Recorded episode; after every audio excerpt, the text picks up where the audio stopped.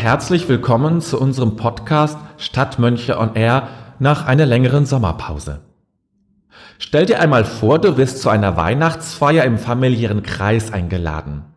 Alle deine Geschwister sind anwesend, Vater und Mutter, das Essen steht schon auf dem Tisch, der Baum erglänzt wie eh und je. Abgemacht war, dass dieses Jahr keine Geschenke überreicht werden. Doch als alle ankommen, hat sich niemand daran gehalten. Nur du. So bekommt jeder von jedem ein Geschenk, nur von dir bekommt niemand etwas. Eine Situation, die sich wirklich nicht gut anfühlt und die Feier zum Horrortrip machen kann. Oder stell dir vor, du wirst gebeten, Freunden beim Umzug zu helfen. Du trägst schwer und bist am Abend auch noch bereit, die Lampen anzuschließen, den schweren Schrank um wenige, aber gewichtige Zentimeter zu verrücken, obwohl alle anderen schon weg sind. Am Ende kein Danke und keine Anerkennung. Wortlos verlässt du die Wohnung. Auch das ist keine schöne Situation. Und eine letzte Szene noch. Nach einem wunderbaren und erholsamen Urlaub kommst du nach Hause und musst feststellen, dass Einbrecher deine Wohnung um einige dir wertvolle Gegenstände reduziert haben. Du spürst, wie das brausende Gefühl der Rache in dir aufsteigt und du die Übeltäter am liebsten in Stücke zerreißen würdest. Was haben nun all diese Situationen gemeinsam? Was verbindet das eine mit dem anderen? In all diesen Situationen geht es um ein Gesetz des Lebens, das zuerst von dem ungarischen Psychologen Bosomenjen Notch entdeckt wurde. Er stellt die These auf, dass wir in unseren Beziehungen immer das Bestreben haben, ein Gleichgewicht herzustellen, ein Gleichgewicht in der moralischen Bilanz. Wenn abgesprochen ist, dass niemand etwas schenkt und dann dennoch Geschenke gereicht werden, dann kommt etwas ins Ungleichgewicht. Du spürst, dass du jetzt auch gerne etwas schenken würdest. Hättest du doch nur gewusst. Und dein Helfer, dem als Ausgleich nicht einmal gedankt wird, wird ärgerlich, zieht sich zurück und ist gewiss nicht nochmal bereit anzupacken. Und wenn sich jemand herausnimmt, sich an, an meinem Besitz zu schaffen zu machen, dann produziert der Dieb ein Ungleichgewicht und ich reagiere mit Rachefantasien, um das Gleichgewicht wiederherzustellen soll der Dieb doch das gleiche erleiden wie ich. Immer geht es darum, dass ein Ausgleich stattfindet. Ja, in gewisser Weise ist unsere ganze Justiz darauf ausgelegt, einen Ausgleich herzustellen. Aber nicht nur dort. Du hast hoffentlich einen Arbeitsplatz. Und wenn der Chef den Lohn nicht überweist, wirst du gewiss nicht stillhalten, sondern dich beschweren und gegebenenfalls sogar klagen. Das Geld steht dir zu. Und im Geschäft zahlst du für die erhaltene Ware, nicht wahr? Ich hoffe es zumindest. Und wenn es im Kreise von Freunden üblich ist, eine Runde zu geben, tust du gut daran, auch einmal einen auszugeben. Wer, wenn nicht? Deine Freunde werden es dich spüren lassen. Und so könnte ich weiter fortfahren. Überall kommt das Gesetz des Ausgleichs zum Tragen. In der Theorie dieses Phänomens wird davon ausgegangen, dass wir mit jeder neuen Beziehung, die wir eingehen, als Angestellter mit dem Chef, mit Freunden, Nachbarn, egal mit wem, dass wir jeweils ein unsichtbares Konto anlegen. Auf dieses Konto können wir einzahlen und abheben und tun es auch. Du schenkst deinem Nachbarn etwas zum Einzug, klarer Fall von Einzahlung. Du feierst jeden Samstagabend lautstarke Partys und die Nachbarn rufen jedes Mal die Polizei? Pass auf, dass dein Konto nicht ins Minus gerät. Der Blumenstrauß zum Hochzeitstag? Einzahlung. Aber wehe, wenn du es vergisst. So schlecht kannst du gar nicht gucken, wie dein Konto ins Minus gerät. In deinem neuen Job kochst du morgens im Büro den Kaffee für alle. Du zahlst ein. Aber sollte das bisher eine andere Kollegin gemacht haben, könnte dein Konto ins Minus geraten. Du fährst nicht mit auf die Betriebsfeier? Minuspunkte. Egal was du machst, du zahlst immer ein oder hebst ab, wie bei einer richtigen Bank. Dieses Gesetz des Ausgleichs hat noch eine weitere Differenzierung. Man unterscheidet einen Ausgleich im Guten und einen Ausgleich im Schlimmen. Was gerade Nordkorea mit der Welt und viele Länder mit Nordkorea machen, ist so ein Ausgleich im Schlimmen. Der koreanische Diktator macht erneut einen Raketentest und es folgen Sanktionen. Darauf folgt ein neuer Raketentest und darauf neue Sanktionen. Ich möchte gar nicht entscheiden, ob Sanktionen richtig sind oder nicht. Aber letztlich steht am Ende der Krieg als Möglichkeit, weil jeder immer noch einen draufsetzt. Aber nicht nur bei solchen internationalen Konflikten können wir das erleben. In vielen Paarbeziehungen geht es ähnlich oder in Konflikten mit Pubertierenden. Ein Wort ergibt das andere, ein Schimpfwort kommt zum anderen und am Ende ist man schockiert, wo man gelandet ist. Nun, es gibt Gottlob auch den anderen Ausgleich, dem Ausgleich im Guten.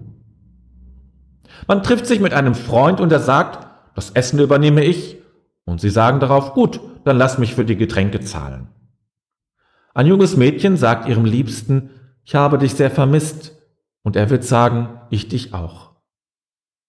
Du sagst deinem Kind beim zum Bett gehen, dass du es liebst, und es antwortet, ich dich auch.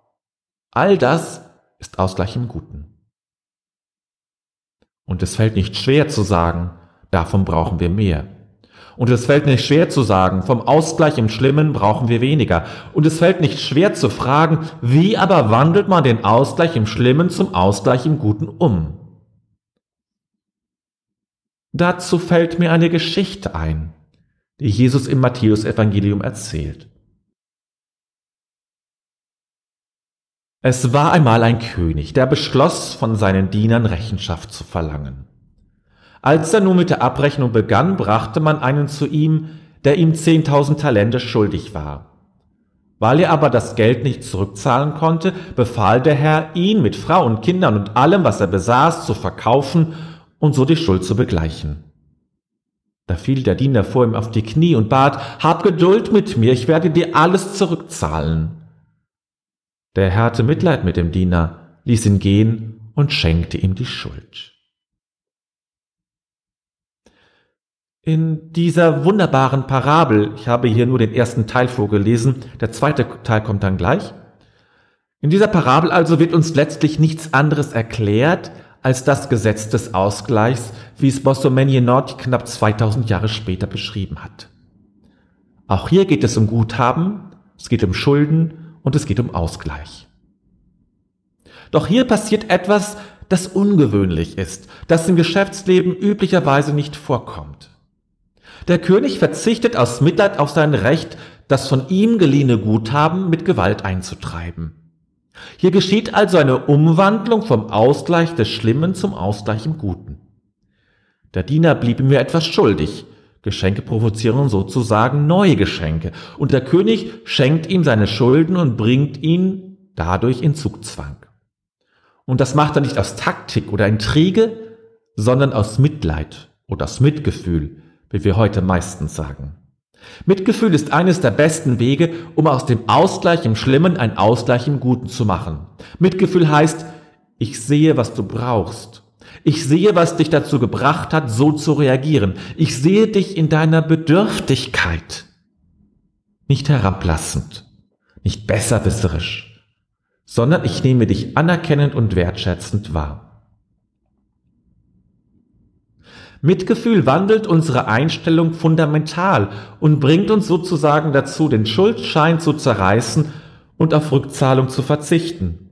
Oder um das anders auszudrücken, Mitgefühl hilft uns, das Rechnen zu verlernen, das Rechnen in der Beziehung zum Nächsten. Wenn ich nach einem Streit beginne, Mitgefühl für den anderen zu entwickeln, dann kann ich nicht mehr so wütend sein. Dann verändert sich die Farbe meiner Emotion und ich sehe vor allem die Bedürftigkeit meines Gegenübers. Als nun der Diener hinausging, traf er einen anderen Diener seines Herrn, der ihn hundert Denare schuldig war. Er packte ihn, würgte ihn und rief, bezahl, was du mir schuldig bist. Da fiel der andere vor ihm nieder und flehte, hab Geduld mit mir, ich werde es dir zurückzahlen.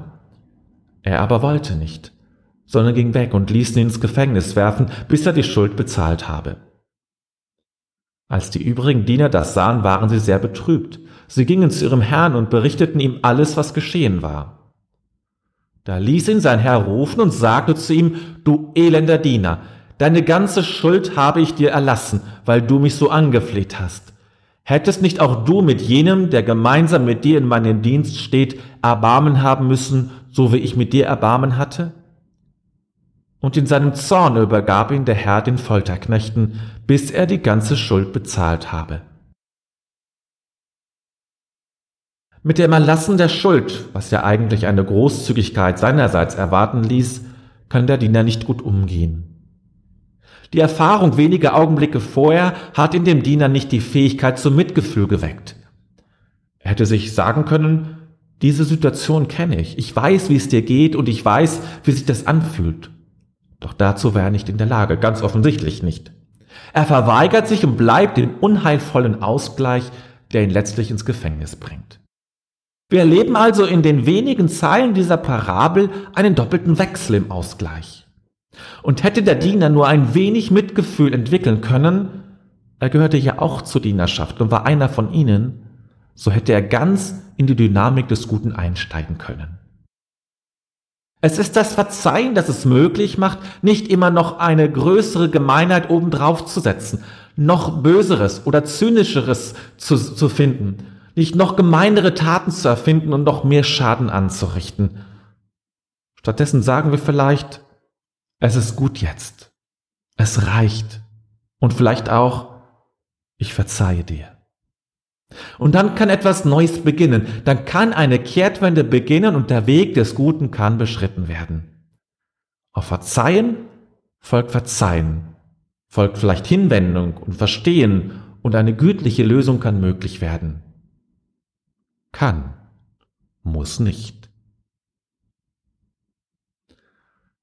Meine lieben Zuhörerinnen und Zuhörer, es gehört zu meinen festen Überzeugungen, dass Jesus mit seiner ganzen Botschaft eigentlich nur eines erreichen wollte, dass wir einsteigen in den Ausgleich zum Guten, in diese heilvolle Dynamik. Auch sein Tod und seine Auferstehung, seine Wunder, seine Botschaft, seine Heilung und seine Friedfertigkeit das alles waren sozusagen Gottes Einzahlungen auf das globale Konto zwischen Gott und den Menschen, die uns animieren sollen, unsererseits Gutes zu tun, zu verzeihen und den Kraftstrom der Güte in Gang zu halten. Jesus wollte in dieser Welt den Ausgleich im Guten für alle schaffen, den Ausgleich, der alle mitnimmt und der für alle gilt und der uns alle auf einen guten und heilvollen Weg führt. Auge um Auge und Zahn um Zahn. Der klassische Ausdruck für den Austausch im Schlimmen war nicht Jesu Vorstellung, sondern war genau das, was er überwinden wollte. Seine Worte klingen anders.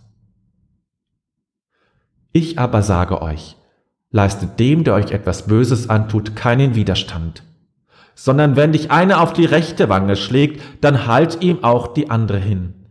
Und wenn dich einer vor Gericht bringen will, um dir das Hemd wegzunehmen, dann lass ihm auch den Mantel. Und wenn dich einer zwingen will, eine Meile mit ihm zu gehen, dann gehe zwei mit ihm.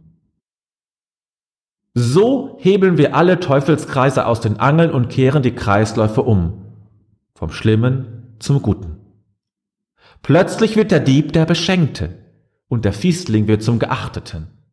So kehrt man die Verhältnisse um, das ist die wahre Revolution. Setzen wir also den Kreislauf des Lebens in Gang, machen wir aus dem Teufelskreis einen Engelskreis, stiften wir Frieden, kehren wir die Verhältnisse um, sagen wir, es ist genug, halten wir inne, bemühen wir uns um ehrliches und anerkennendes Mitgefühl füreinander, damit der Kraftstrom der Güte diese Welt durchfluten möge.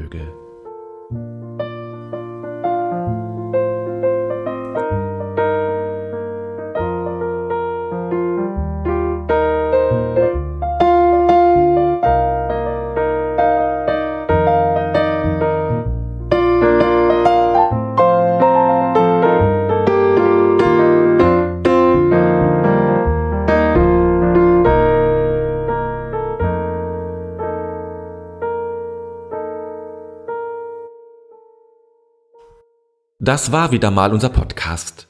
Wenn dir diese Sendung gefallen hat, dann wäre es ganz wunderbar, wenn du uns bei iTunes fünf Sterne geben würdest. Oder wenn du diesen Podcast teilst. Oder abonnierst. Oder bei Facebook likest. und wir freuen uns auch über Kommentare. Wir danken dir und sagen bis bald.